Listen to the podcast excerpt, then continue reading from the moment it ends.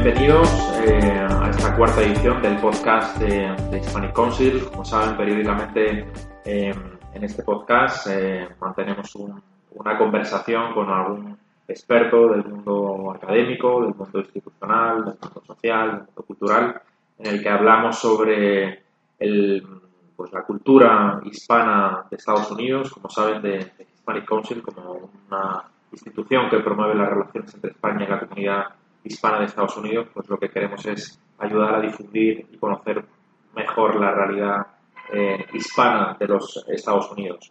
Eh, hoy, esta mañana, eh, hemos celebrado aquí en Madrid un, encuentro, un seminario con Luis Alberto Ambrogio, que es un reconocido poeta, un escritor, de una dilatada trayectoria y es el actual presidente de la delegación en Washington de la Academia norteamericana de la, de la lengua española. Eh, don Luis Alberto, muy buenas, bienvenidos. Bueno, muchísimas gracias. Eh, es un placer y un honor estar con ustedes aquí en el Hispanic Council, compartiendo eh, mi pasión y mis descubrimientos sobre la realidad de nuestra hispanidad estadounidense. Muchas gracias, pues es un, es un placer contar, contar con su presencia. Eh, Luis Alberto eh, es de origen argentino, eh, estudió filosofía y letras y ciencias sociales y, económicas y a los 22 años se trasladó a, Estados Unidos, hablamos del año 1967. Empezó una apasionante trayectoria en el ámbito político, en el ámbito institucional, luego ha tenido también una faceta muy interesante en el mundo mundo de la empresa. En el año 76 fundó Aerospace International Marketing, una compañía que exitosamente dirigió hasta el año 2008. Pero es una faceta de su vida que ha compaginado con, con, la escritura, con la literatura, con, con, las letras. Y, bueno, y es el autor de una larga lista de, de, libros, 17, eh, no sé si son 17 o alguno más, seguro que se nos, se nos escapa. Sí, o, son, muchos más. La verdad que sí, pareciera como un jardín, siguen floreciendo. Yo no sé si son cactus o flores hermosas, pero sí, la, realidad es que ya son casi 22, 23 libros. Muy bien. Bueno, pues esperemos que sean, que sean muchos más. Y eh, Luis Alberto pues es un hispano con más de 50 años de, vida en, Estados Unidos, que ha conocido y ha sido eh, protagonista de la, pues, de la historia de la comunidad hispana y por tanto de la, de la historia de, Estados Unidos. Eh, yo quería preguntarle, Luis Alberto, eh, pues cuando usted llegó a Estados Unidos hasta ahora, muchas cosas han cambiado en la comunidad hispana de, Estados Unidos, empezando por el, por el número. Exactamente. ha habido muchísimos cambios y para mejor. Eh, los números, como decía en mi presentación, desde el año 1970, con una cantidad de 9.2 millones hispanoparlantes en Estados Unidos llega en el 2016 a 57.5 millones, o sea, un incremento impresionante.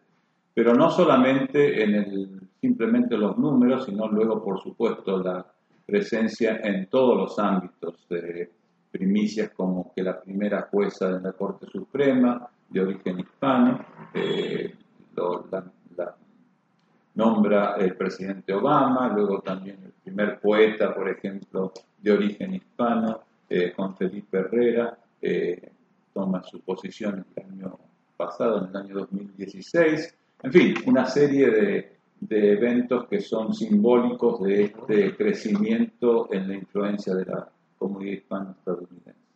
El año pasado se inauguró en, Washington el, el Museo eh, de la herencia afroamericana. Eh, yo estaba durante esos días, esas, semanas en, Washington y había colas y colas para, había una gran expectación para, poder visitarlo.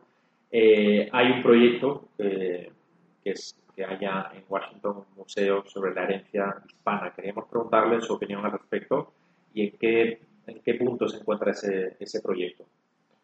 Bueno, en este momento se encuentra obviamente en una etapa muy inicial, son propuestas, eh, obviamente hay que recoger no solamente la parte de fondos y de eh, apropiaciones y luego eh, apoyos de las diferentes entidades, tanto empresariales como políticas, pero es fundamental y creo que es importantísimo para presentar esa realidad de nuestro país. Eh, eh, la historia de Estados Unidos no está completa si no se conoce la historia hispana de los Estados Unidos, que es fundamental para eh, entender no solamente nuestra realidad actual, sino lo que hemos sido a lo largo de nuestra historia, por ejemplo, en el apoyo hispano a la guerra de la independencia, entre, otras, eh, entre otros factores.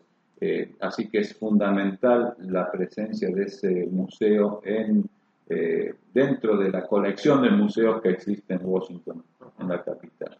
El año pasado yo descubrí su libro Estados Unidos Hispano, que es un libro apasionante que aquí recomendamos, y me llamó mucho la atención pues, bueno, una parte importante de su libro en, la que cuenta la relación de Thomas Jefferson, una figura pues, eh, fundamental y crucial en la historia de Estados Unidos, la relación que tenía con el idioma español. Me gustaría que nos contara un poco más para la gente que nos está escuchando. Sí, para mí también fue un gran descubrimiento el hecho de que el creador de nuestro país, Thomas Jefferson, insistiese tanto en la importancia del español. En primer lugar, el hecho de que le obligases a sus hijas a aprender español leyendo nada menos y nada más que 10 páginas del Quijote de la Mancha diariamente.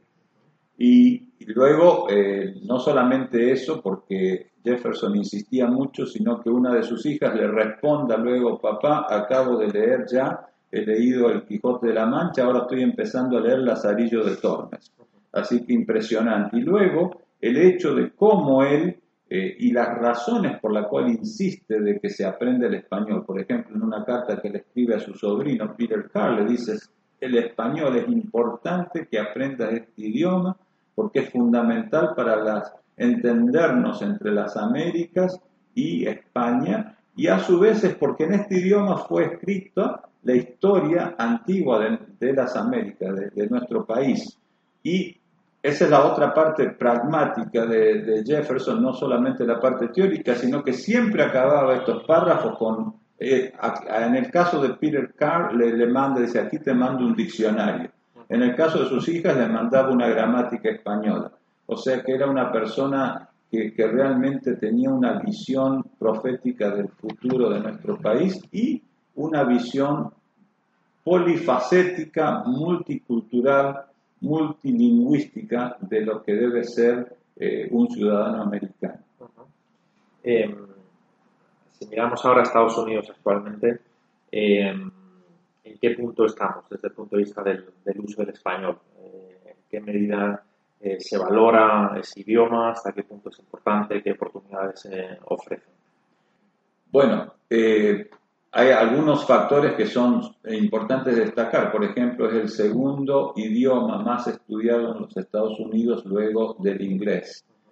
Eh, además del, digamos, el crecimiento de la población, de haber 57.5 millones de, eh, de ciudadanos dentro de la comunidad hispano-unidense, no todos, ellos hablan español, o sea, aproximadamente se calcula que alrededor de 40 millones de los 57 hablan de hecho el español, pero se valora más y más este idioma, incluso la comunidad anglosajona, la cultura dominante, eh, tiene mucho interés en aprenderlo precisamente como eh, factor de comunicación porque se da cuenta de de que el 18% de la comunidad, de la población, pues habla el español.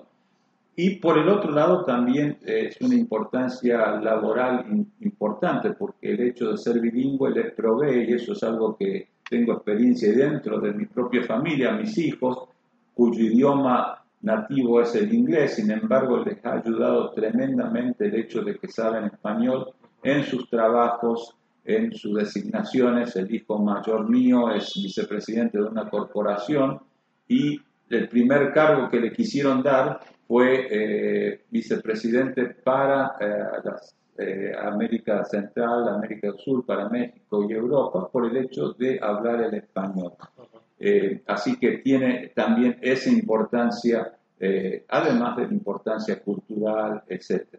las relaciones también son sumamente importantes porque eh, si bien el dueño de la empresa se podrá llamar Smith o algo por el estilo, pero muchos de sus empleados eh, serán hispanoparlantes y es muy importante en esa relación el ser bilingüe. Por eso es que eh, yo cuento la historia de que mis colegas en la Casa Blanca cuando era joven trabajando ahí tenían más edad que yo y me decían, no, Luis, tienes que hablar inglés. Y yo le decía a ellos, más vale que ustedes aprendan español y cuando ahora me encuentran en alguna reunión dicen, Luis, cuánta razón tenías. Porque efectivamente se necesita más y más el ser bilingüe en nuestro país. Eh, esa huella hispana es, evidente pues, en, la importancia que tiene el español y nosotros desde Hispanic Council, una línea de trabajo que, venimos desarrollando es eh, divulgar eh, una parte muy importante de la historia de, Estados Unidos. Yo creo que eh, no podemos concebir la historia y el, origen y el desarrollo de Estados Unidos sin la aportación de lo, hispano, que, se, que, se plasma en aspectos muy concretos. Y a mí siempre me han llamado la atención dos aspectos muy concretos. Uno es el dólar, el símbolo del dólar, del dólar el origen, y la propia Casa Blanca, eh, que hay dos historias en torno a esos dos eh, símbolos y esos dos iconos de, Estados Unidos que están profundamente entroncados con, con la cultura hispana. ¿Qué nos puedes contar sobre eso? Bueno, empezando por la Casa Blanca, es interesantísimo eh, saber quién puso la primera piedra en la Casa Blanca, quién la inauguró.